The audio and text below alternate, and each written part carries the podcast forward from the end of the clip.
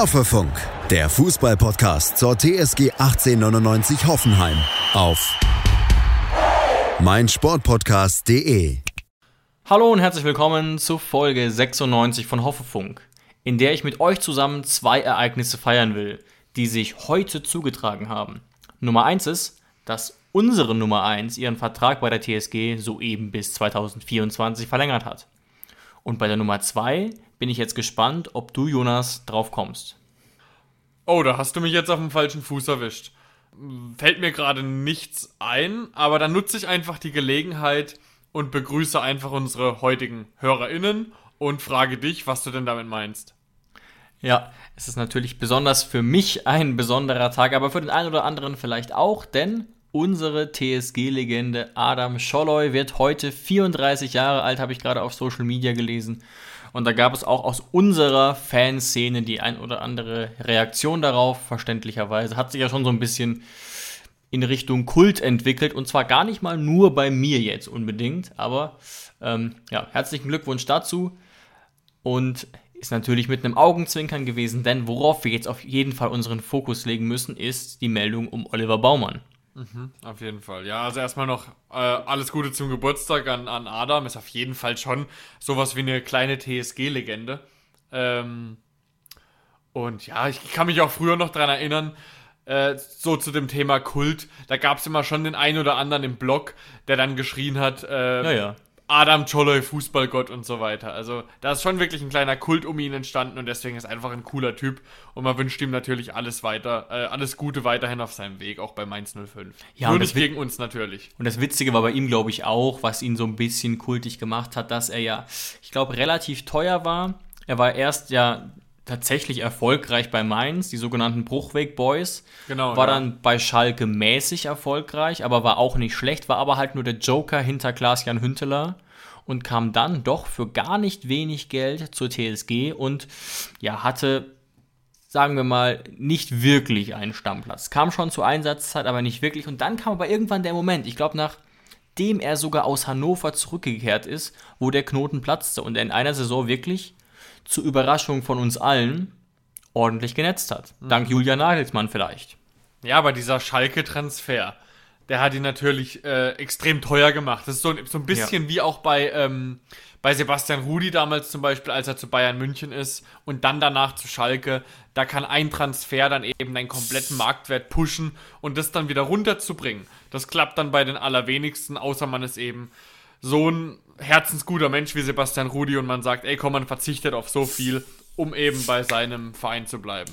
Genau, und deswegen öffne ich an der Stelle mal ein Kaltgetränk auf Adam Czoloy und vor allem auch natürlich auf Oliver Baumann, ähm, wo gerade hier mehrere Eilmeldungen bei mir reingeflattert sind.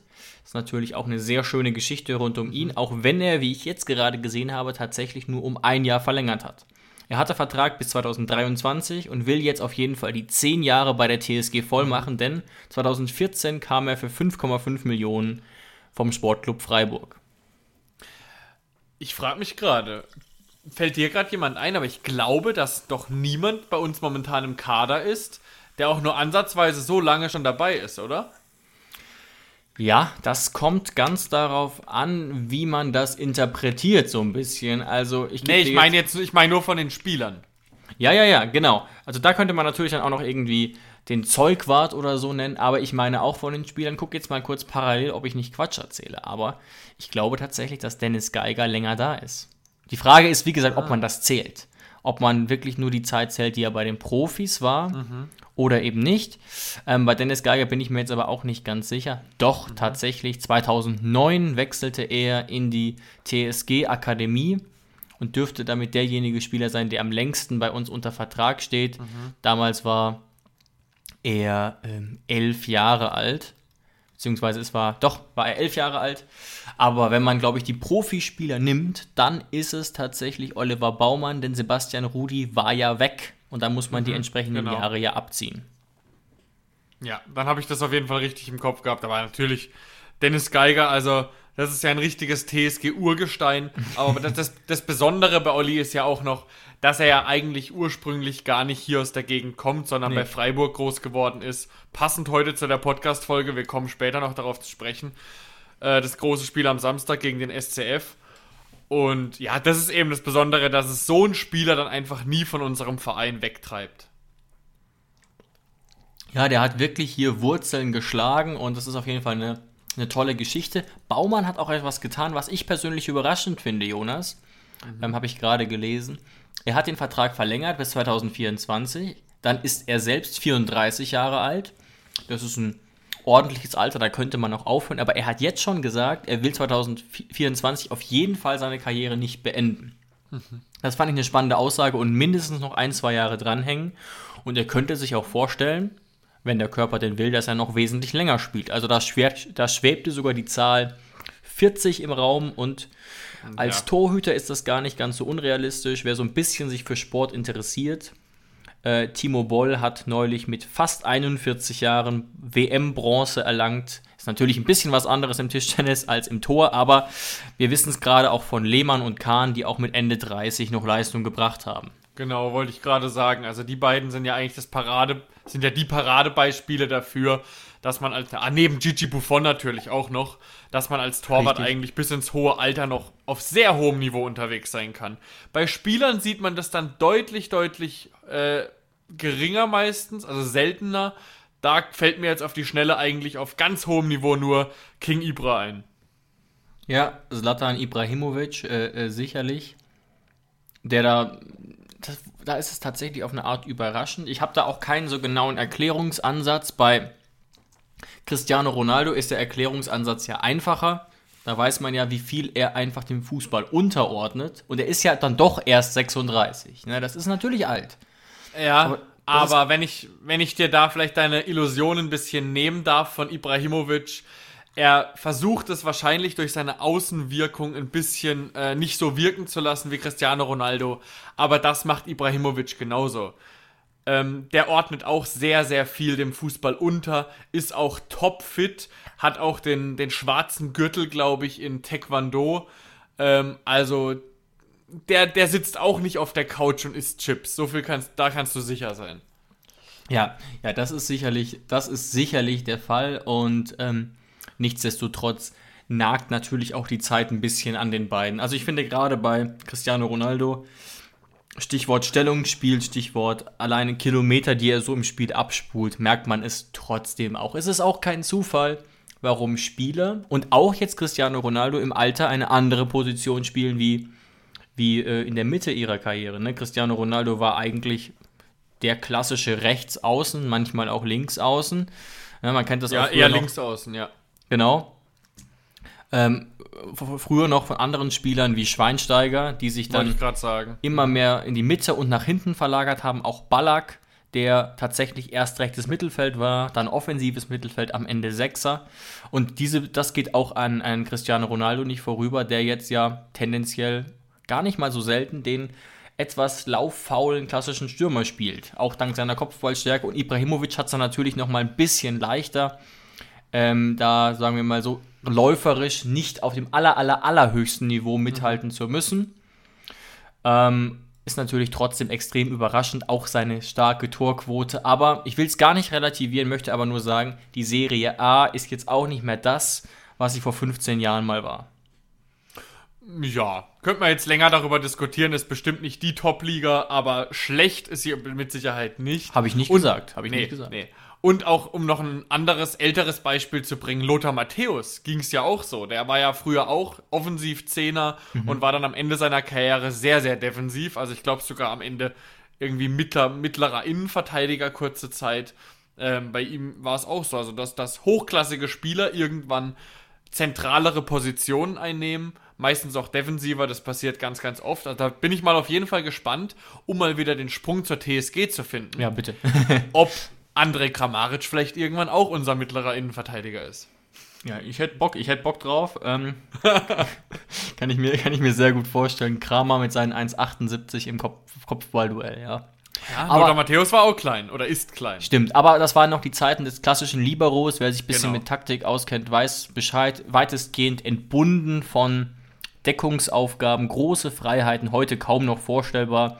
Das die einzigen, die das so ein bisschen dürfen, aber natürlich weiter vorne sind vielleicht Messi oder Ronaldo, die je nachdem nur relativ begrenzt gegen den Ball arbeiten, wie man so schön sagt. Ja, der neue Ballon d'Or-Gewinner 2021. Ja, auch mal noch ein anderes Thema, aber da habe ich auf das Thema habe ich jetzt eher so begrenzt Bock, muss ich ganz ehrlich sagen. Und ja. ich möchte ne, noch mal ganz kurz über Oliver Baumann reden, auch weil er es einfach verdient hat, falls er hier zuhört, ähm, wäre mir das wichtig und auch falls nicht natürlich. Denn Alexander Rosen hat ihn auch verständlicherweise ein bisschen mit Lob überschüttet. Er sei einer der beständigsten und besten Torhüter der Bundesliga und wir planen langfristig mit ihm.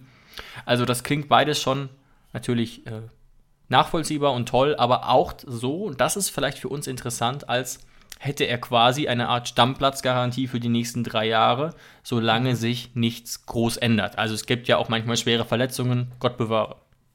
David, das, das größte Zugeständnis, was man Olli Baumann eigentlich machen konnte, war gar nicht die Vertragsverlängerung jetzt, sondern dass man Gregor Kobel weggeschickt hat. Ja, richtig. Das ist es, das ist es. Sie hätten quasi den Nachfolger gebacken gehabt, sie hatten ihn da, haben aber gesagt, ey, Gregor, guter Keeper, aber wir haben Olli noch. Du, bei uns ist kein Weg, dass du irgendwie Stammtorhüter werden kannst. Und dann haben sie ihn quasi laufen lassen. Über Stuttgart, jetzt zu Dortmund.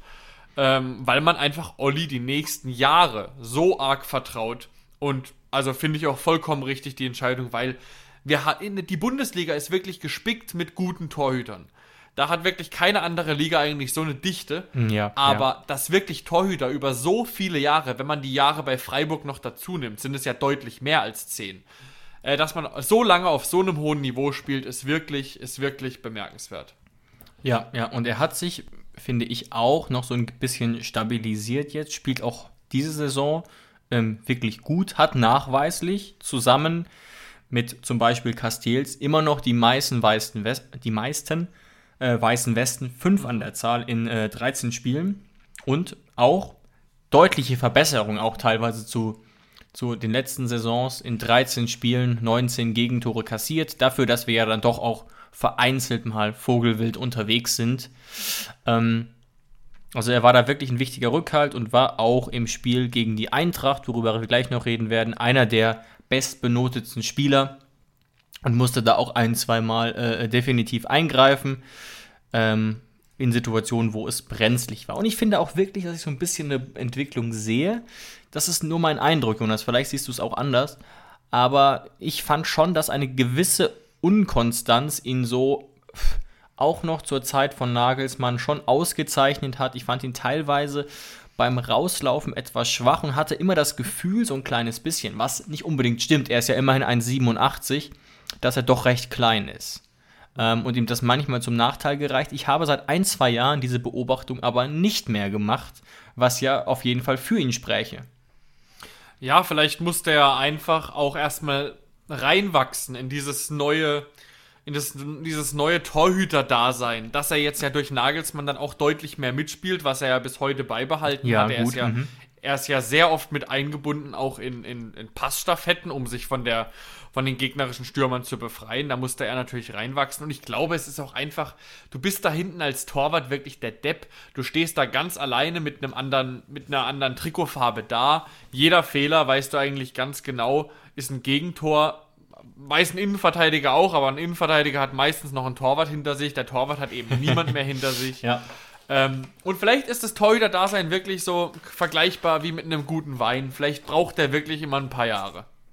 Ja, mein Lieblingsbeispiel ist und bleibt da natürlich Oliver Kahn, wenn man sich einfach mal anguckt, wie lange der gebraucht hat, um zu reifen, um mal in diesem Weinbild zu bleiben. Dann ist das schon erstaunlich. Ähnliches konnte man bei Jens Lehmann beobachten. Ich glaube, Kahns Top-Saisons waren ja 2001, 2002.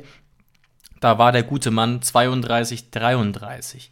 Und bei Jens Lehmann, glaube ich, war sein Top-Jahr 2004. Jonas, das weißt du bestimmt auswendig. Oder 2003. Ja, das waren, das waren die Invincibles bei Arsenal, als die da verdammt mhm. lange ungeschlagen waren und dadurch war die Krönung dann, dass er bei der Heim-WM 2006 im Tor war und bei der Heim-WM 2006 müsste er auch schon, sagen wir mal, glaube ich, 36 gewesen sein. Richtig, und da ja. hat er, Etwa. da hat er es nochmal vorbeigeschafft an Olli Kahn und ich meine mich zu erinnern, ähm, als Olli Kahn und Jens Lehmann immer noch die deutsche Torhüter-Szene regiert haben, da gab es auch schon große Namen dahinter. Also war da nicht äh, so langsam äh, Rene Adler noch ein junger Kerl oder ich glaube Hildebrand. Auch Hildebrand. War damals nicht sogar schon der, der, der junge Robert Enke vielleicht schon in den Startlöchern? Ich weiß es nicht. Es gab auch, auch glaube ich, einen Tick jünger Hans-Jörg Butt, der ja dann auch zwei Jahre noch äh, bei den Bayern relativ solide gespielt hat als Stammtorwart. Genau, also, Also- wir hatten, wir hatten extrem gute Torhüter. Es ist ähnlich wie jetzt, dass es auch viele gute Torhüter gibt, aber wie damals eben kein Vorbeikommen an Kahn und Lehmann war, ist jetzt auch eben kein Vorbeikommen an Manuel Neuer.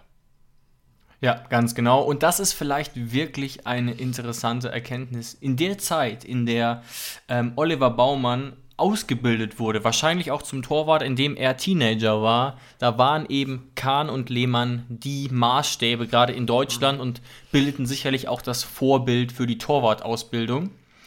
Ähm, und klar, Lehmann war schon spielerisch orientierter als Kahn, aber vergleich das mal mit heute. Also verglichen mit heute hat Lehmann einfach nur den Ball vorgebolzt. Ne? Das ist, hat sich komplett verändert. Natürlich war das bei Kahn noch mal extremer als bei Lehmann, die, aber du verstehst vielleicht, was ich meine.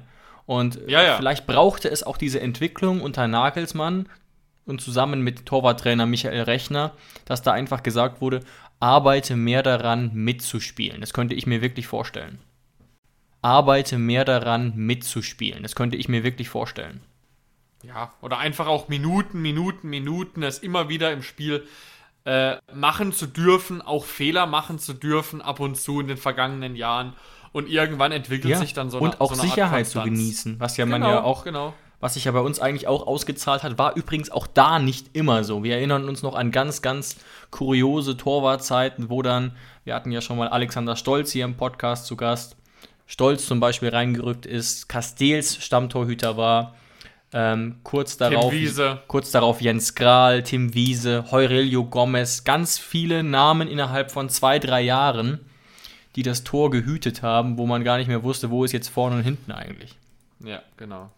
Ach, jetzt sind wir aber ganz schön vom Thema abgekommen. Aber dieser, dieser Torhüter-Talk, der musste jetzt einfach auch mal sein durch die Nachricht von Olli. Aber dann würde ich sagen, dann springen wir doch jetzt zu dem Spiel gegen Frankfurt.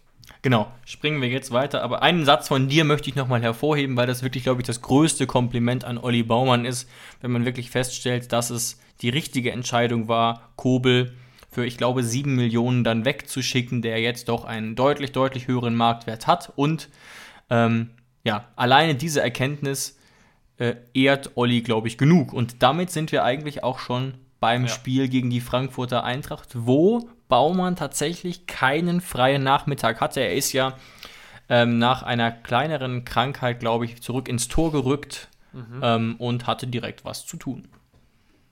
Ja, die Statistik spricht auf jeden Fall, was die Torschüsse angeht, Ja. für Frankfurt. Eigentlich sogar doppelt so viel. Also der Kicker sagt 16 zu 8 Torschüsse für Frankfurt.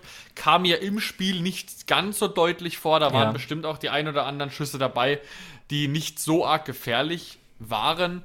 Aber das, mit dem wir am Ende das Spiel gegen Frankfurt gewonnen haben, war einfach mal wieder, also mal wieder im Sinne von, war es die letzten Wochen auch schon, davor eigentlich die letzten Jahre gar nicht, die Effizienz. Ja, ja. Effizienz, Konzentration, irgend, irgendwie Schlagwörter, die man, so lustig es ist, gar nicht mit unserer TSG verbindet, ähm, sondern eher eben Chancen, Feuerwerk und am Ende nur zwei Tore. Diesmal, ich habe wieder natürlich die passende Statistik parat, 0,92 Expected Goals und wir haben drei geschossen. Was wir haben 0,92. Ach du Scheiße. Ja, und die Frankfurter Eintracht, Jonas, ein Tipp? 1,6. Exakt, ganz genau, 1,6. Oh. Nicht schlecht. Ja. Da merkst du mal, wie, wie, wie interessiert ich Fußball gucke, dass ich, während ich es schaue, sogar schon am Rechnen bin. Ja, man muss natürlich sagen, das haben wir auch schon ein paar Mal ausgeführt, dass wir das immer nur so als Richtwert benutzen. Manchmal kann man Ja, nicht ja. genau verstehen, wie dieses Expected Goals in Einzelfällen zustande kommt, aber über 90 Minuten gesehen gibt es einem doch manchmal einen ganz guten Überblick. Besser zum Beispiel als die Schussstatist Schussstatistik. Man kann ja auch wirklich aus allen Lagen versuchen, drauf zu feuern und dann hat man die Statistik auch ruckzuck verfälscht. Ja. Aber mal kurz zusammengefasst. Wie haben wir das Spiel gegen Eintracht Frankfurt gewonnen? Und wir haben ja in der letzten Folge aufgeschlüsselt, dass Frankfurt uns eigentlich in den letzten Jahren gar nicht mehr liegt. Was hast du letzte Woche gesagt? Dass wir, glaube ich, acht oder neun Spiele nicht mehr gegen Frankfurt gewinnen konnten. Und Sowas war es doch. Und ich glaube, es waren sogar fünf oder sechs Niederlagen in Folge. Genau, und ich hatte ja dann den Tipp, also da erstmal Chapeau an mich selbst, ich hatte den Tipp, dass wir 2 zu 1 gewinnen und habe gesagt, wir brechen äh, den Bann. Und 2 zu 1 stimmt nicht ganz, Tordifferenz hat gestimmt, 3 zu 2. Ähm, ich habe recht behalten, weil wir einfach diese Heimstärke, die nehmen wir schon aus den letzten Wochen wirklich extrem mit. Aber zu meiner Anfangsfrage, wie konnten wir das Spiel gewinnen? Und meiner Meinung liegt es einfach daran, oder lag es daran, dass unsere, ich will jetzt mal sagen, Sturm- und Drangphasen waren einfach effektiver zu Ende gespielt als die von der Ja, Eintracht. klarer auch zu Ende gespielt, ja. Genau, genau. Und was natürlich auch wichtig ist, die Frankfurt-Tore, die sind entstanden, okay, da können wir jetzt nicht wirklich sagen, ähm, obwohl beim ersten Tor, lass mich gerade nochmal nachdenken, ja, nee, das waren keine richtigen individuellen Fehler. Kann man vielleicht im Einzelfall drüber sprechen, ob man da hätte was besser machen können, aber es waren keine Fehler. Und bei unseren Toren waren bei zwei von drei Toren wirklich eklatante Fehlpässe direkt davor. Und das heißt, wir haben die einfach wirklich also wenn ich Oliver Glasner wäre, würde ich wirklich da sitzen, würde denken, das gibt's ja nicht. Wir machen einen Fehlpass in die Füße der Hoffenheimer und die spielen das Ding zu Ende und knallen das Ding rein. Das kann ja wohl wirklich heute nicht wahr sein. Ja. Ja, wobei wir, finde ich, schon auch vereinzelt gezeigt haben, jetzt keine, wir haben keine langen Ballbesitzphasen gezeigt, wo wir so Bayern München mäßig ähm, das Spiel aufgebaut haben, aber wir hatten schon auch sinnvolle, sinnvolle Passstaffetten, mehr oder weniger. Natürlich häufig aus dem ähm, schnellen Spiel heraus, gerade auch der schnelle Gegenstoß, ähm, der zum Tor von Rütter geführt hat. Aber gerade das Traumtor von Dennis Geiger, muss man ja wirklich sagen, aus, aus etwa 20 Metern, fand ich doch recht gut herausgespielt. Ich fasse noch mal kurz zusammen. Es gab ja einen öffnenden Pass von Vogt, der schon wirklich ja, viel Raum gemacht hat. Posch steckt dann sehr geschickt durch auf Bebu, der Tempo über den, Tempo über den Flügel aufnimmt. Der zurück auf Dabur, der wirklich komplett bedrängt ist, dann doch in fast Spielmachermanier den Überblick hat und genau auf Geiger den Ball zurückschiebt und der hat ordentlich Zielwasser getrunken und trifft sehr schön zum 1 zu 1. Ja, und zu diesem Zeitpunkt, ich kann mich noch erinnern, kam dieses 1 zu 1 eigentlich aus dem Nichts. Ja. Weil die ersten 20 Minuten mindestens gehörten eigentlich komplett der Eintracht. Ähm, Habe ich mir auch notiert. Und ich habe mir auch notiert, woran das lag, Jonas. Hast du das beobachtet äh, oder dir vielleicht äh, äh, aufgeschrieben? Ähm, ich weiß gerade nicht genau, was du meinst. Sag gerne, was du dir aufgeschrieben hast. Wir waren gerade am Anfang doch relativ wackelig bei Standards. Und so ist ja auch das Gegentor entstanden, so. indirekt durch eine Ecke. Ähm, wir waren auch zweimal bei Freistößen ziemlich wackelig. Und da hat die Zuordnung nicht gepasst. Und wie gesagt, bestes Beispiel war ja unter anderem auch ähm, das Gegentor. Wobei ich die eine Freistoßsituation, ich glaube, da hat Kostic den Ball, wer auch sonst reingebracht. Da wussten wir überhaupt nicht, wer wen eigentlich gerade decken sollte. Ja, das ist schon Wahnsinn bei Frankfurt eigentlich. Man weiß ganz genau, über welche Seite sie Ja. spielen werden. Nur über ihre goldene linke Seite. Die rechte Seite existiert eigentlich nicht. Mitleid an Timothy Chan- Chandler an der Seite. Ja. der Stelle. Und trotzdem kann man es meistens dann doch nicht verhindern, dass diese Hereingaben kommen. Ich meine, äh, zum ersten Tor hat nicht Kostic die Flanke geschlagen, sondern Lindström. Aber dann zum zweiten Tor war es dann wieder Kostic. Also es ist schon. Klar. Es ist schon wahnsinnig eindimensional, das Spiel von Frankfurt, aber auf der anderen Seite dann doch verhältnismäßig erfolgreich. Aber was mir bei der TSG wirklich aufgefallen ist, seit wir diese Dreierspitze spielen mit Bebu rechts, Rutter links und Dabur vorne. Seitdem, finde ich, spielen wir wahnsinnig schnell den Ball nach vorne in die Spitzen. Das finde ich wahnsinnig belebt. Ich weiß nicht, woran es liegt, dass wir das sonst nicht gemacht haben. Vielleicht auch wirklich daran, dass Kramaric auf dem Platz das Spiel halt einfach anders werden lässt, weil ein Kramaric schon jemand ist, der den Ball mal gerne länger hält. Aber seit Kramaric nicht auf dem Platz steht und das einfach im Umkehrschluss die anderen drei so phänomenal gut machen, zeig, spielen wir irgendwie schon ein bisschen einen anderen Fußball, habe ich das Gefühl.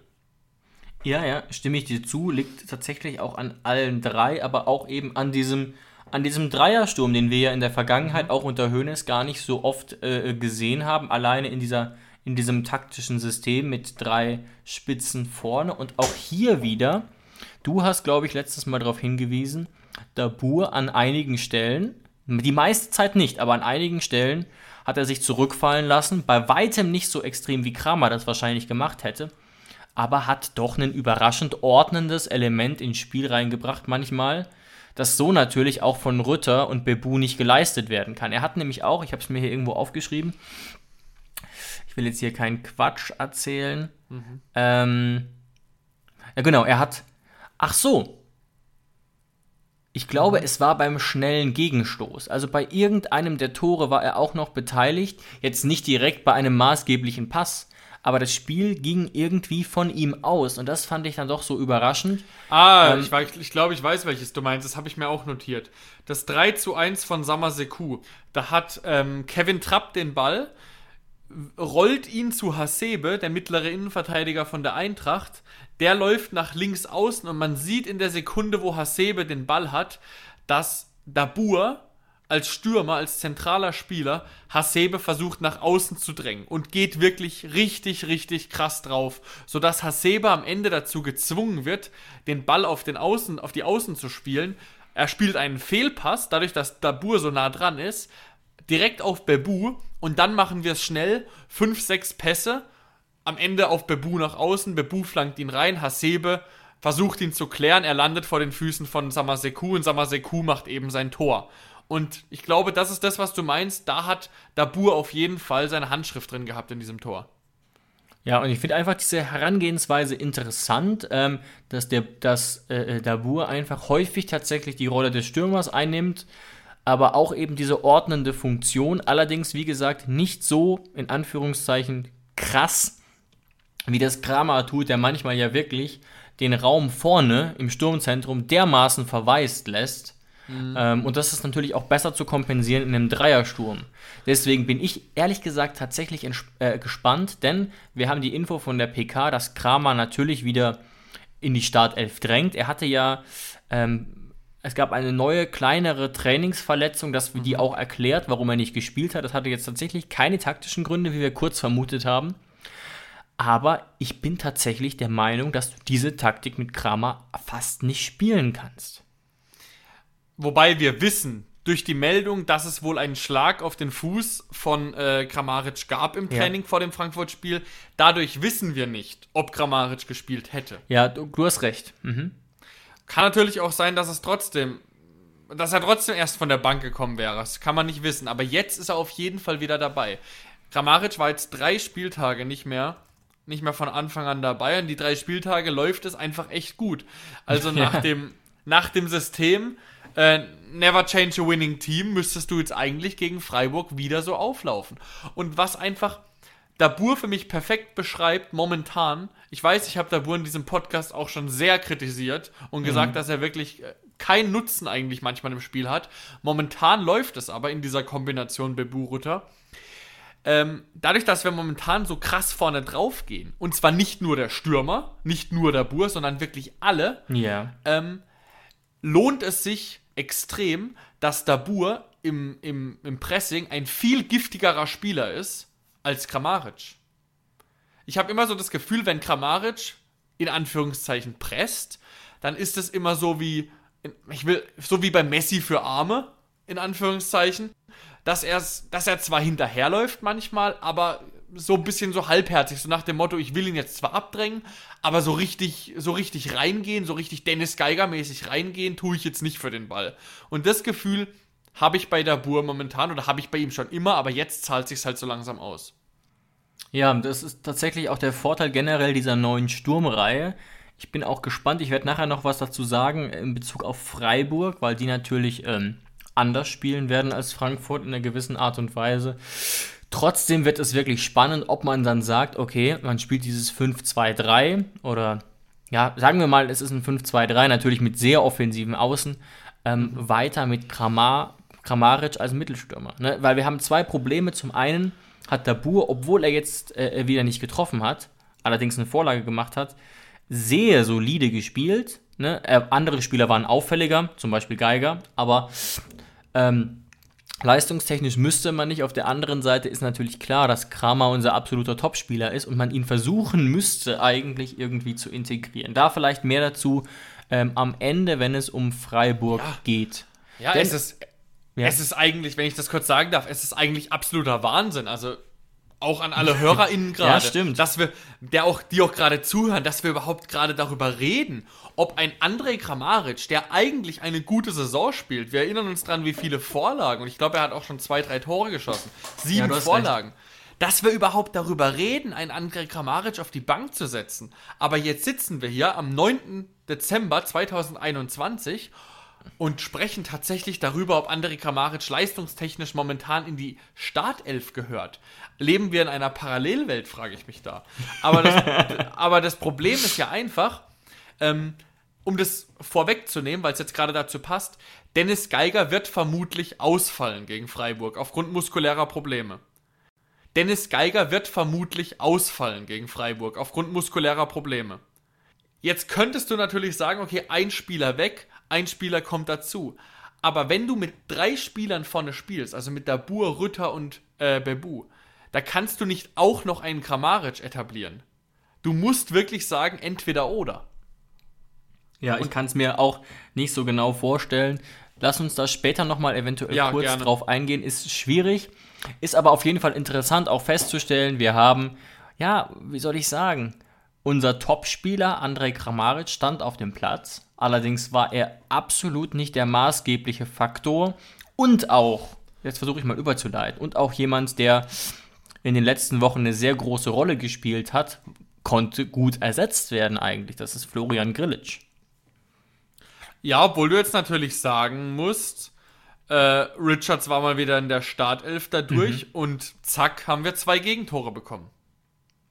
Ja, aber ich fand ihn jetzt nicht schlecht. Er hat am Anfang nicht so gut ausgesehen, fand ich, und am Ende dann aber, ich glaube, er ist sogar, das verstehe ich nicht ganz, in irgendeiner Top 11 gelandet. Bei der Sportschau vielleicht. Sehe ich jetzt nicht so, aber ich fand es zumindest Okay. ziemlich solide. Dafür, dass ihm jetzt der Spielrhythmus so ein bisschen abhanden gekommen ist. Okay. Und er hatte, am Ende hat er nochmal eine wichtige Grätsche gegen Boré gesetzt, die mir im Gedächtnis geblieben ist. Ja, genau, bei der Hereingabe von Paciencia Ja, in genau, der letzten. Viertelstunde, da war er mit der Fußspitze dran. Das war auf jeden Fall extrem wichtig. Ähm, das Einzige, warum ich mir jetzt vorstellen könnte, dass Richards in der Startelf irgendwo, also in der, in der Top 11 gelandet ist, Richards ist ein Spieler, der extrem oft am Ball ist. Ähm, vielleicht hat er einfach wahnsinnig viele Pässe gespielt. Gut, ich sehe gerade, er hat eine Passquote von 80%. Oh, eine Zweikampfquote von 80%, was auch sehr, sehr gut ist. Ja, okay, er hat eine gute, ordentliche Laufleistung gezeigt mit über 11 Aber ich glaube, der Kilometern. Kicker hat ihm eine 3 bis 4 gegeben, ähm, wenn ich mich richtig erinnere. Aber wir wissen ja, der Kicker ist da ein doch sehr äh, strenger Beobachter zuweilen. der Kicker hat ihm eine 4 gegeben. Ui. Er war sogar laut Kicker der schlechteste Innenverteidiger. Ja, ich fand auch tatsächlich, und da, deswegen wollte ich auch auf, auf Grillitsch hinkommen. Ich habe häufiger mal die Frage im Raum schwirren hören, ob man das kompensieren kann, weil sich das auch relativ ja eingespielt hat mit der neuen Dreierkette mit äh, äh, Grillo und Vogt, was viele nicht erwartet hätten. Und hat ja auch ordentlich geklappt. Und jetzt hat es aber auch so geklappt. Vogt hat ein absolut solides Spiel gemacht, wieder in seiner alten Rolle. Ähm, und dementsprechend ist es dann vielleicht gar nicht ganz so tragisch, dass Grillitsch eventuell auch wieder ausfallen könnte. Er war ja erkältet. Ähm, das steht aktuell noch so ein bisschen in den Sternen. Ähm, auf, der, an- auf nicht- der anderen Seite ja, haben wir ja. zwei relativ simple Gegentore bekommen, das muss man auch nochmal sagen. Oder was heißt simpel? Ähm, zwei Gegentore bekommen gegen eine Mannschaft, die nicht allzu torgefährlich ist. Ich sehe es nämlich ein bisschen anders. Ich finde nicht, dass Frankfurt so wirklich erfolgreich ist, auch vor dem Spiel nicht. Die Ziele waren sicher ambitionierter. Das Spiel ist tatsächlich eindimensional. Das hast du eben schon gut hervorgehoben. Klar, dafür, wie eindimensional es ist, klappt es okay. Ich habe eine Statistik gesehen, ich glaube nach 30 Minuten war das. Und da gab es eine Statistik Angriffsaktionen und da wurde so eingeblendet, über welche Seiten. Weißt du, kennst du die Statistik? Ja, ja, klar. 100% über die rechte Seite, äh, über die, über die linke Seite natürlich, also über unsere rechte Seite ähm, von, von Kostic und das äh, beweist eigentlich einiges und auch die Stürmer stechen ja nicht so richtig. Boré hat jetzt mal getroffen, aber ansonsten, ja, auf der anderen Seite, da kann ich dir dann vielleicht doch ein bisschen zustimmen und uns auch mal selber loben, das kann man ja auch mal machen. Wir haben jetzt das dritte Team geschlagen in kurzer Zeit, das einen klaren Aufwärtstrend hatte. Köln Leipzig und jetzt Frankfurt. Alle drei schienen auf dem Weg nach oben und wir haben es jeweils gestoppt. Ist das jetzt schon gerade der Sprung zum SC Freiburg? Nicht zwingend, es kommt ein bisschen auf dich an. okay, ob ich noch was zu sagen habe oder nicht. ja, grundsätzlich äh, stimme ich dir bei allem zu, was du gerade gesagt hast. Vogt hat ein gutes Spiel gemacht, sah eigentlich nur einmal unglücklich aus und das war beim Paciencia-Tor. Ja, Als das er da habe ich so- mir noch notiert, richtig. Ja, da wurde er so ein bisschen gestoßen, war auf gar keinen Fall ein Foul. Er geht da sehr leicht zu Boden. Ähm, ist einfach normale Bundesliga-Härte. Hätte ich mich wirklich sehr gewundert, wenn es zurückgepfiffen worden wäre.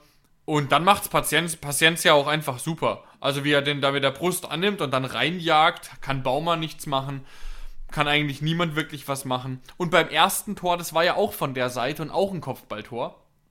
Von dem Ja. relativ kleinen Boré. Aber da habe ich mir noch notiert, da hat einfach äh, Samaseku das Duell übernommen. Also Richards war dann auch noch in der Nähe beim Kopfball, aber Richards hat eigentlich, glaube ich, einen Innenverteidiger von Frankfurt übernommen. Ich glaube vielleicht einen Dicker oder sonst irgendjemanden. Ähm, aber die, die, die Bewachung für Boré hat eigentlich Samaseku übernommen. Was nicht so richtig Sinn ergibt. damit hat man sich ja eigentlich quasi beraubt dem Vorteil, dass Frankfurt keinen großen Stürmer hat. Wenn man einfach sagt, ja gut, hier ist ein Stürmer, aber wir decken ihn auch mit einem kleinen Kopfballschwachen. Ja, war jetzt vielleicht ein kleines Mismatch, aber wir haben es ja, wir haben es ja dann hinten raus noch kompensiert bekommen, diesen Fehler. Ja, genau, das ist mir auch aufgefallen, denn es war jetzt nicht so, dass Boré Mutterseelen alleine stand, aber Samaseku kam einfach nicht richtig in den Zweikampf, ne? Obwohl Ja. Samaseku eben größer ist, aber er ist ja wirklich nicht als Kopfballspezialist bekannt, hat jetzt zwar mal ein Kopfballtor geschossen, aber da hätte es ganz andere Kandidaten geben können, die ihn bewachen. Vielleicht hat man ihn aber auch, ich kenne Raphael Boré ehrlich gesagt nicht gut genug, hat man ihn auch als eher kopfballschwach eingestuft von Seiten des Trainerteams. Das könnte schon sein. Ja, er ist 1,74. Genau. Aber da muss, ich, da, da muss ich sagen, wenn ich Eintracht Frankfurt bin und man weiß, dass man eigentlich nur einen Spieler hat, über den das Offensivspiel geht und das ist Kostic. Und dann verliere ich einen Stürmer wie André Silva. Und dann hole ich mir einen Stürmer, der 1,74 groß ist, um die Flanken von Kostic zu verwerten. Also das hat jetzt einmal geklappt, aber an sich frage ich mich da schon ein bisschen, was da das System dahinter ist. Ja, sagen wir mal so. Das Ergebnis kann man gerade in der Tabelle ablesen. 14 Spiele, 18 Punkte, Platz 12. Ähm, und ja, auch Boré wirklich mit einem mäßigen Start bei der Eintracht. Nicht katastrophal, aber doch durchaus mäßig, wenn man sich mal den unfassbaren Marktwert von, glaube ich, 17 Millionen, habe ich eben gesehen, anschaut. Ähm, ja, aber ich glaube, wir können da doch ziemlich zufrieden sein mit diesem Ergebnis, denn es war natürlich kein klarer, verdienter Sieg in dem Sinne, aber ich würde wirklich sagen, dass wir klarer wirkten. Dass Frankfurt natürlich Chancen hatte, vielleicht auch mehr, allerdings viele eben über Standards, da bin ich eben, da hoffe ich so ein bisschen, dass es eben daran lag, dass wir defensiv uns neu aufstellen mussten und ansonsten, ne, wenn wir jetzt nochmal an das Tor denken, worüber du gerade gesprochen hast, Jonas, über ähm, das Paciencia-Tor. Das war eine klassische blinde Flanke fast schon, die zwar ankommt, aber wenn ich gegen dich beim FIFA, bei FIFA spiele, dann äh, bezeichnest du mich häufiger mal als jemanden, der blind, blinde Flanken reingibt. Und das war ja so hoch und auch glücklich, dass der ankommt, dass dann auch Vogt noch fällt, was er ehrlich gesagt sehr selten tut, vor allem bei so wenig Körperkontakt. Und dann Jakin Paciencia, der auch wirklich nicht gut in Form ist, so mustergültig in die Maschen. Also da kommt schon viel zusammen. Was ich damit sagen will, ist, Frankfurt hatte seine Momente, aber eigentlich waren das nur die ersten 20, 30 Minuten. Aber das gehört auch mal dazu. Momentan läuft es einfach bei uns. Sebastian Hoeneß, dessen Saisonstart ja nie schlecht war, aber eben äh, nicht Mäßig, konstant, ja. scheint wohl so langsam angekommen zu sein. Das muss man jetzt wirklich sagen. Also es sollte keine Fans mehr geben, die jetzt momentan sagen, dass Sebastian Hoeneß faktisch gesehen nicht der richtige Trainer für uns ist. Also da muss man wirklich mal den Hut ziehen und muss sagen, es läuft momentan wirklich hervorragend. Nicht nur tabellarisch, auch von den Ergebnissen und auch von der Leistung, wie wir Tore schießen, wie wir verteidigen. Ähm, wir können eigentlich momentan nahezu alles spielen. Also manchmal setzen wir in einem Spiel aus und verteidigen da nicht richtig oder schießen in einem Spiel nicht viele Tore, aber an sich zeigen wir von Spiel zu Spiel alles, was man können muss. Sebastian Hoeneß hat momentan die richtigen äh, Lösungen auf die Fragen. Und da muss man wirklich sagen, ich freue mich auf das Spiel gegen Freiburg. Und bei dem Spiel gegen Freiburg sind wir doch jetzt auch, oder? Ja, genau. Wir werden uns jetzt noch ein paar Minuten auf jeden Fall dem Spiel am Samstag zuwenden. Bei Freiburg deutete doch einiges in eine etwas andere Richtung. Die hatten einen sehr, genau. sehr guten Saisonstart. Ähm, alles deutete auf Champions League hin. Also zumindest, wenn man die Freiburger nicht kennen würde und wissen würde, dass der Kader natürlich doch nicht besonders teuer ist, man nicht besonders viel Geld hat. Und man eben weiß, Jonas, das ist ja eins seiner Lieblingsthemen, wie die Freiburger dann gerne in den letzten zehn Spielen ein bisschen einbrechen. Ähm, nichtsdestotrotz, sehr starker Saisonstart, aber zuletzt drei Niederlagen. Und dann passierte eine Sache, die niemand erwartet hat. Ich kann mir nicht vorstellen, dass irgendeiner, auch mit zwei Promille, das getippt hätte. Nachdem Freiburg dreimal verliert, treffen sie ähm, auf Borussia Mönchengladbach, die zuvor ein Derby gegen Köln, ein Derby gegen Köln 4-1 verloren haben. Ne? Und äh, ja. Gladbach befand sich da so im Tabellenmittelfeld ungefähr, hat einiges gut zu machen und das Ding geht 6 zu 0 für Freiburg aus in Mönchengladbach vor Zuschauern. Ähm, und die sechs Tore fallen alle in der ersten Halbzeit. Das ist übrigens ein absoluter Rekord, das gab es noch nie sechs Tore einer Gastmannschaft zur Halbzeit. Ja. Und was eigentlich daran absolut beängstigend ist, äh, also jetzt nicht für unser Spiel, weil unser Spiel ist eh in, in Freiburg, aber normalerweise denkt man sich, Freiburg ist auswärts so mhm. viel schwächer als daheim. Und dann putzen die da Gladbach innerhalb von 37 Minuten von der Bühne. Ähm, und ein Thema, was für uns jetzt in der Vorbereitung, und Sebastian Hoeneß hat es in der PK auch schon gesagt, dass sie es die nächsten Tage noch machen werden. Mhm. Ähm, wir haben wieder zwei Flankentore bekommen, also zwei hohe Bälle, Gegentore. Guter Punkt, ja. Und SC Freiburg ist schon eigentlich klassisch äh, berüchtigt für eben gute Standards. Das hat sich jetzt natürlich nochmal deutlich, deutlich verschlimmert aus unserer Sicht, seit sie Grifo wieder zurückhaben, der ja auch bei uns war. Der wieder bei Freiburg wieder, wieder aufblüht. Bei uns hat er wirklich keinen Ball gestoppt gekriegt. Und da auf einmal in seiner, in seiner alten Umgebung blüht er wieder auf, wird italienischer Nationalspieler. Also da könnte ich mich wirklich drüber aufregen. Bei uns kannst du wirklich denken, da wird, da wird das Double hingeschickt, aber das haben wir schon öfter gesehen, auch bei anderen Spielern. Ähm, auf jeden Fall, long story short, Vier von den sechs Toren gegen Gladbach waren nach einem ruhenden Ball. Ja. Und genau das habe ich mir auch ja. notiert und genau diese Sorge auch, ähm, dass wir eben, deswegen habe ich es mir auch so aufgeschrieben, dass wir eben so bei Standard so gewackelt haben gegen die SGE und das ja gerade Freiburg Stärke ist. Mhm. Da wird einem so ein bisschen flau im Magen auf der anderen Seite ist das natürlich auch wieder ein einigermaßen eindimensionaler Ansatz, den man natürlich, wenn man sich gut vorbereitet, in den Griff bekommen kann. Nicht muss, ja, aber kann. Ja, aber das Problem bei Freiburg ist, in den Jahren vorher waren sie oftmals eindimensional, dass sie gesagt haben, okay, wir versuchen äh, einfach hinten kompakt zu stehen, zu verteidigen mit Leidenschaft. Das war ja immer so das Freiburger Credo, was auf ja. Streich perfekt perfekt äh, verkörpert, eben mit seiner Emotionalität. Und jetzt aber in diesem Jahr ist was dazugekommen, dass sie auch oft spielerische Tore schießen. Und das hat sich jetzt verändert. Also zum Beispiel Nils Petersen spielt kaum noch eine Rolle. Der wird mhm. eigentlich maximal eingewechselt, äh, spielt eigentlich nie von Anfang an. Und ein Spieler, der enorm wichtig momentan für Freiburg ist, ist Jetzt muss ich kurz gucken, dass ich es nicht verwechsel. Es gibt ja Höfler und Höhler, aber ich meine natürlich Lukas Höhler, der Stürmer von Freiburg. Aber ich meine natürlich Lukas Höhler, der Stürmer von Freiburg, der auf, der auf der offensiven Position bei Freiburg einfach unfassbar flexibel ist. Also Freiburg tauscht da vorne die ganze Zeit ihre Spieler durch.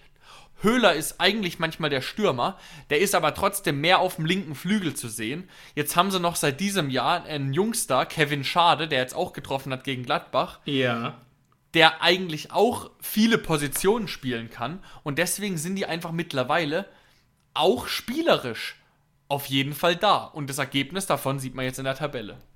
Ich wollte gerade tatsächlich nachhaken, woran du glaubst, dass es liegt, aber du hast es quasi automatisch mit beantwortet und mein Ansatz ginge tatsächlich in eine ähnliche Richtung.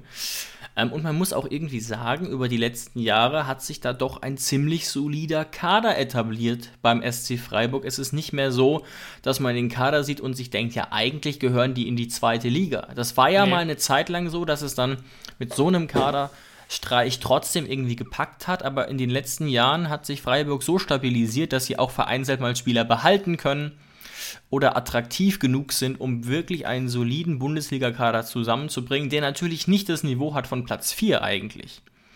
Aber eben auch nicht, wie es lange war, das Niveau von Platz 15, 16, sowas, sondern einfach, ja, Bundesliga-Schnitt ist.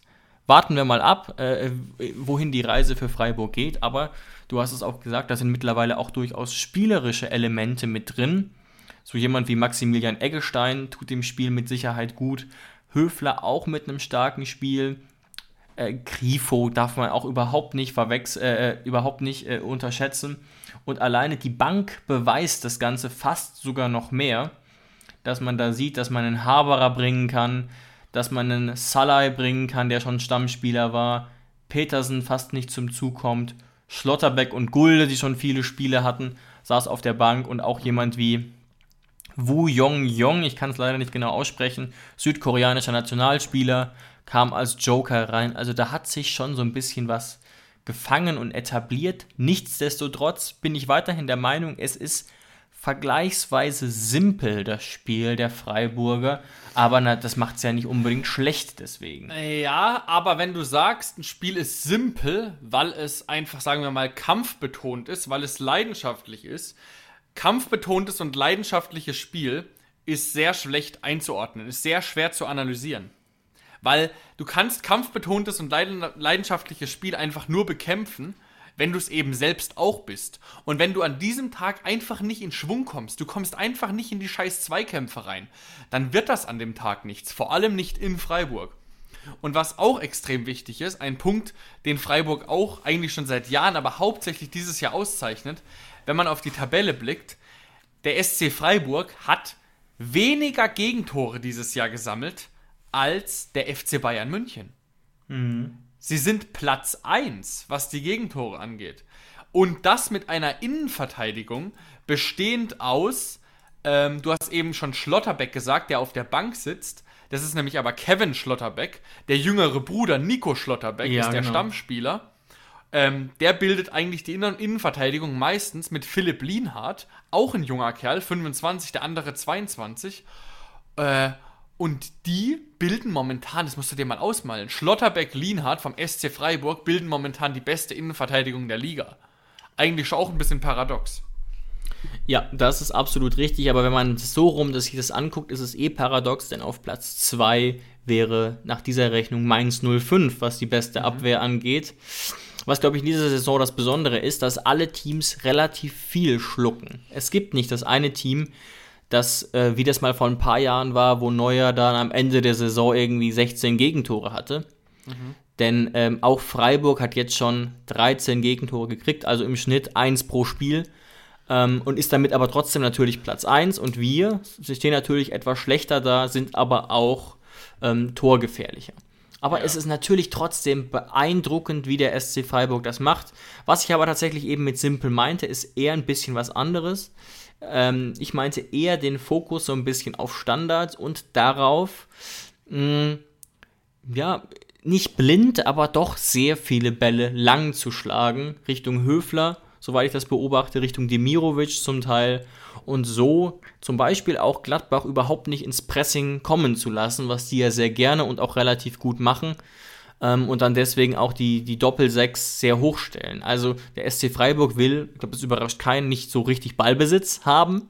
Und das wird eben auch interessant, denn bei uns hat sich ja auch gezeigt, wenn wir viel Ballbesitz haben, ist es tendenziell ein bisschen schwierig. Hm. Ja, also keiner will einen Ball haben, aber wenn, wenn keiner den Ball haben will, wer hat ihn dann? Also einer muss ihn ja haben, um mal ein bisschen philosophisch zu werden. Aber da ist natürlich die Wahrscheinlichkeit größer, dass wir dann, also die TSG, das größere Ego hat und den Ball an sich reißt, gerade wenn natürlich ja. wieder Spieler wie Kramer und Grillo auf dem Platz stehen oder auch ein Vogt. Ähm, ja, ja. um es mal mit anderen Worten zu sagen, was du mit Ego meinst, ich glaube, der SC Freiburg wäre sich auch nicht zu schade, den Ball zu klopfen. Ja, die klopfen ja auch. Sie klopfen mit System, das möchte ich nochmal sagen. Mhm. Es gibt ja auch Teams aus dem Tabellenkeller, die klopfen auch. Oder äh, in der zweiten, dritten Liga, wo das dann ja schon massiv äh, Überhand genommen hat. Freiburg klopft allerdings mit einem Plan, um das Pressing zu überspielen und auch relativ erfolgreich. Mhm. Ja, in der zweiten Liga ist es dann meistens nur noch ein Geklopfe, was übrig bleibt. ja, ähm, da bin aber ich aber auf, ja. ja. nutzen wir doch jetzt mal noch ein bisschen kurz ein paar Minuten dafür, um jetzt mal den Blick auf unsere Mannschaft zu richten. Mhm, mh. Weil da gibt es ja wirklich auch einiges. Jetzt kannst du natürlich wieder sagen, wir haben es eben schon gesagt, gehst du einfach wieder mit der gleichen Startelf in das Spiel rein. Aber jetzt ist natürlich die Sache, es kann sein, dass Grillo wieder da ist. Was machen wir mit Grillo? Was ist da deine Einschätzung? Was passiert mit Grammaric? Wer ersetzt Geiger? Vielleicht kannst du uns da mal so ein bisschen ähm, eine Einschätzung geben, wie du das denkst. Ja, also ich wäre in so einer Situation generell ein Freund davon, wieder relativ wenig zu verändern, muss ich ganz ehrlich sagen. Ähm, es war ja auch keine englische Woche. Wir haben wahrscheinlich wieder etwas mehr Optionen. Allerdings wird es jetzt langsam wirklich eng. Ich lese auch, dass Christoph Baumgartner zurück in die Startelf drängt. Da könnte ich persönlich überhaupt nicht verstehen, muss ich sagen, wenn jetzt so ein Bebu oder Rütter raus müsste und Baumi rein irgendwie. Das kann natürlich passieren. Ne? Ich sage nur, aus meiner Sicht könnte ich es nicht verstehen aufgrund der Leistung von, von gerade Rutter, aber auch Bebu und generell dieser sehr erfolgreichen Dreierreihe vorne. Also wir, arbeiten wir uns mal kurz durch. Ich würde tendenziell äh, äh, dazu neigen, Grillitsch wieder spielen zu lassen. Allerdings deuten die Informationen, die ich hier sehe, darauf hin, dass es eher nichts wird. Okay. Wenn er aber fit sein sollte, würde ich ihn auflaufen lassen. Ich sehe nur ein bisschen das Problem, Jonas, da muss ich eigentlich dich schon wieder mit ins Boot holen, ob das so clever ist. Wenn wir jetzt doch wissen, dass Freiburg viel mit, klar, mit Plan klopft, also lang und hoch, so, dann haben wir da doch im Endeffekt, wenn wir jetzt Posch, Grillitsch und Vogt haben, vielleicht nicht die perfekten Spieler. So ein Vogt ist da, hat sich da ganz gut reinentwickelt, aber Grillitsch ist jetzt wirklich nicht der Spieler bei aller Liebe, den ich da in 20 Kopfballduellen äh, gegen Demirovic und Höhler sehen will. Äh, ja, hast du recht. Und Richards ist natürlich bekanntlich auch ein sehr kopfballstarker Spieler. Genau. Aber ich würde es trotzdem machen, wenn Grillitsch fit wäre. Wenn mhm, Grillitsch mhm. nur bei 90% ist, dann würde ich mich, mich auch wohlfühlen mit der Dreierkette, gegen, wo wir gegen Frankfurt gespielt haben. Ansonsten würde ich Richards wirklich wieder rausnehmen und Grillitsch in die Mitte, Vogt auf links.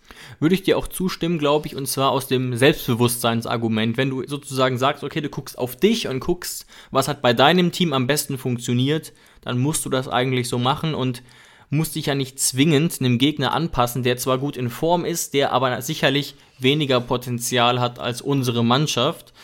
Ähm, und deswegen spricht das, glaub, spricht da, glaube ich, viel dafür. Wie gesagt, bei Geiger könnte es genauso eng werden. Da haben wir natürlich zig Optionen jetzt.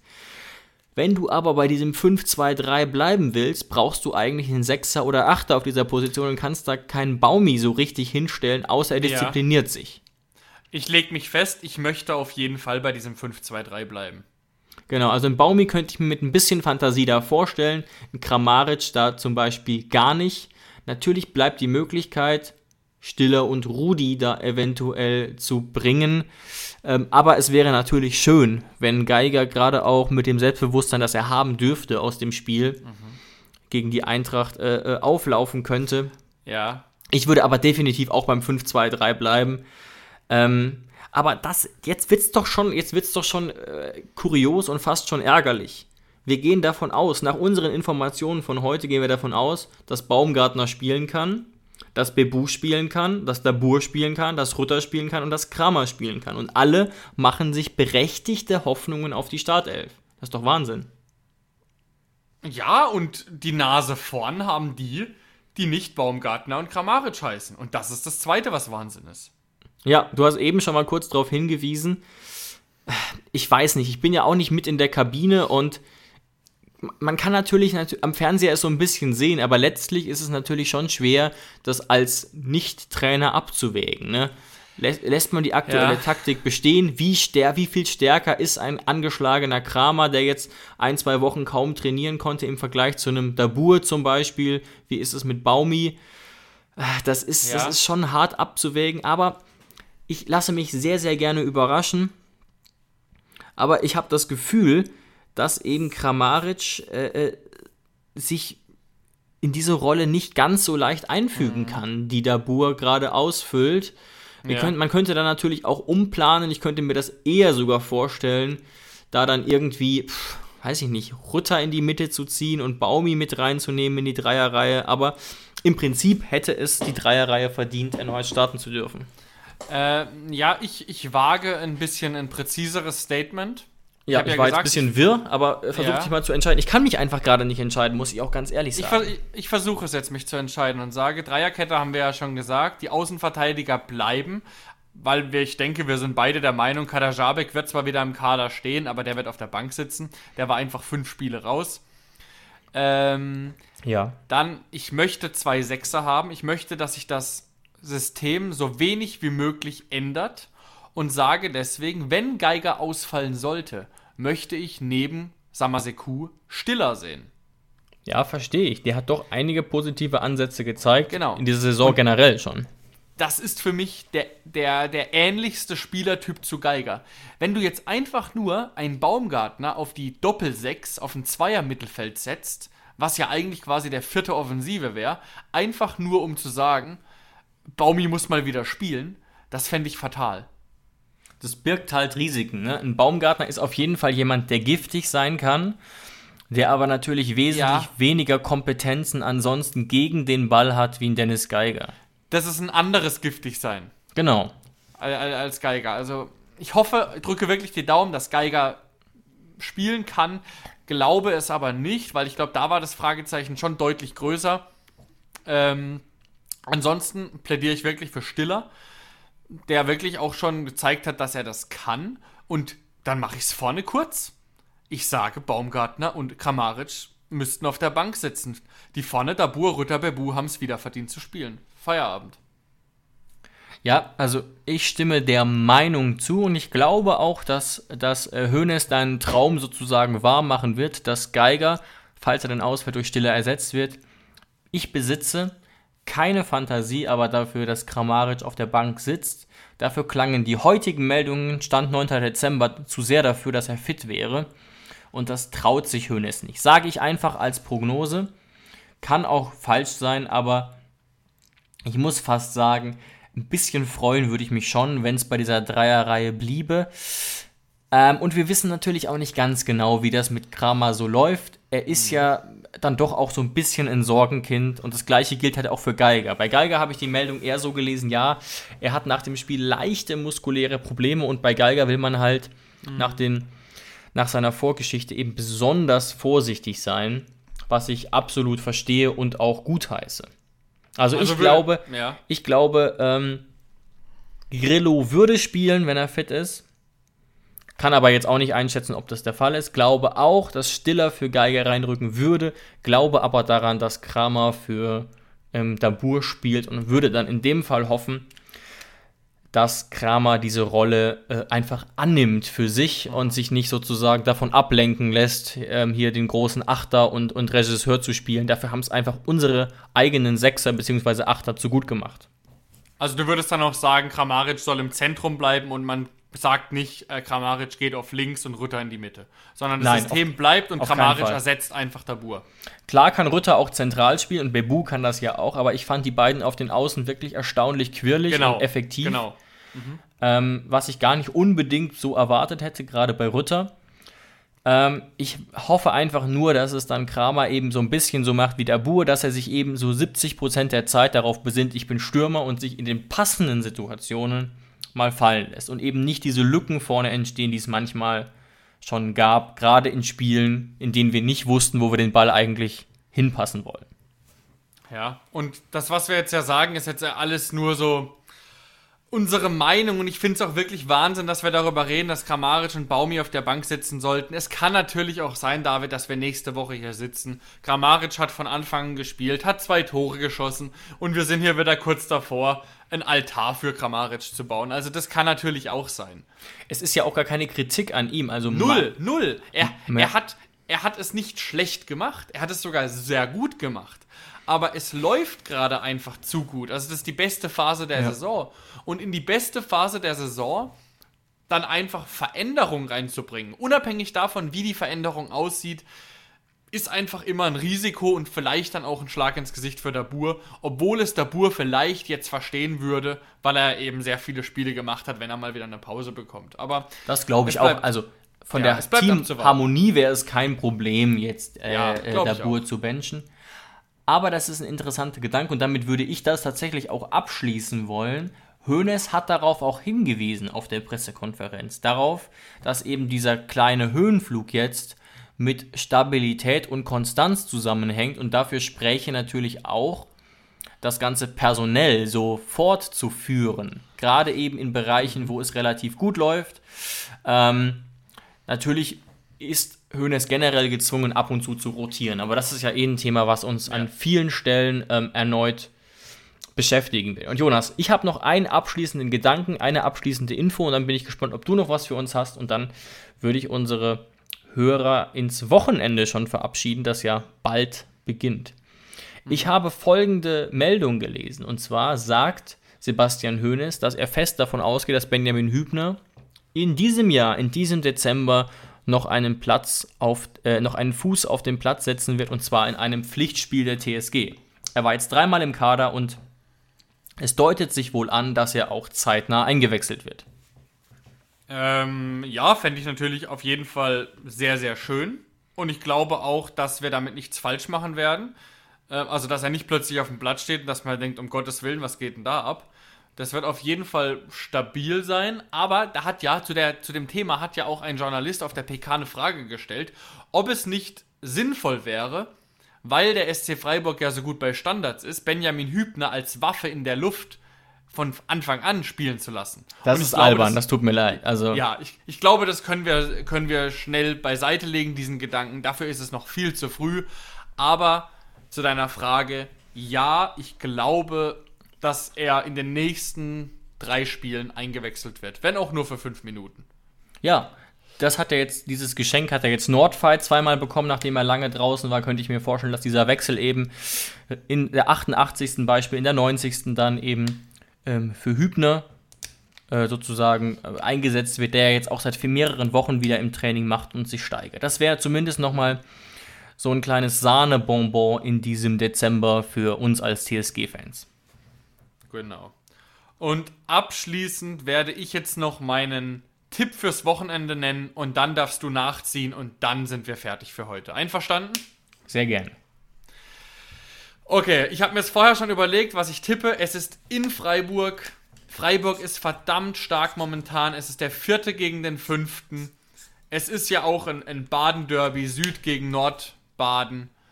Und ich sage, es wird ein 1 zu 1. Wir werden, glaube ich, an dem Sieg schnuppern können, aber am Ende wird es ein verdientes 1 zu 1, mit dem auch beide leben werden können.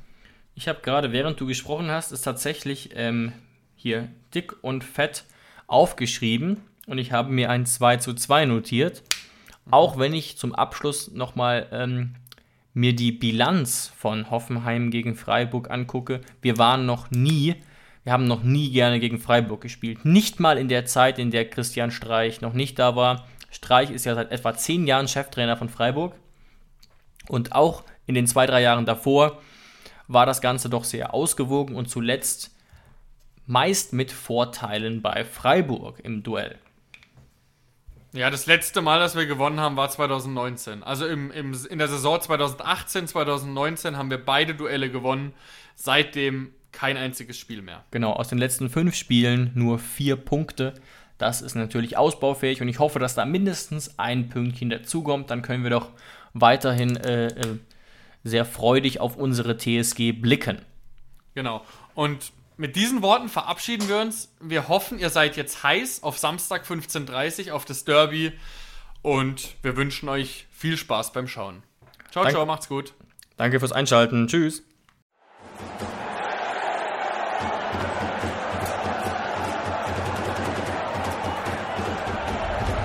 Hoffefunk, der Fußballpodcast zur TSG 1899 Hoffenheim auf meinsportpodcast.de.